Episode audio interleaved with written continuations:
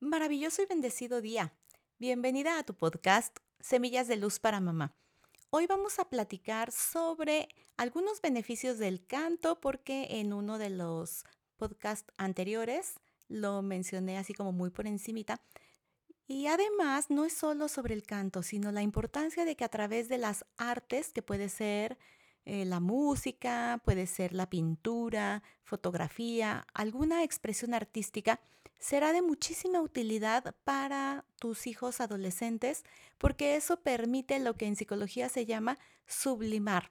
¿Qué es sublimar? Bueno, pues de manera así como muy concretita vendría siendo la manera de canalizar esas emociones o esas cuestiones como muy de nuestra de nuestro mundo interno que de pronto no nos permite avanzar de manera fluida. Entonces, bueno, hoy la invitación es a que si tú puedes explorar alguna expresión que puede ser también deportiva, ¿eh? Eh, estaríamos hablando de cuestiones artísticas, culturales, algún deporte, que le permita a tus hijos justamente irle dando salida, ir como encauzando toda esa energía que quizá le pueda producir tensión, que quizá lo pueda tener eh, con algún bloqueo emocional, mental.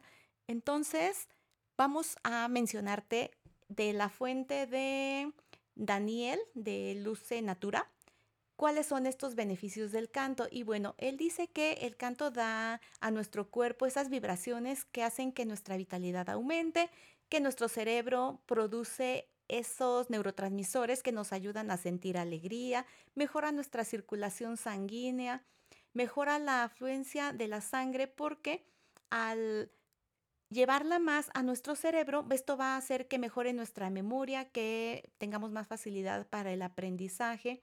Por supuesto, en cuanto a nuestro cuerpo, le ayuda a tener mejores condiciones en la piel, incluso tiene algunos efectos rejuvenecedores.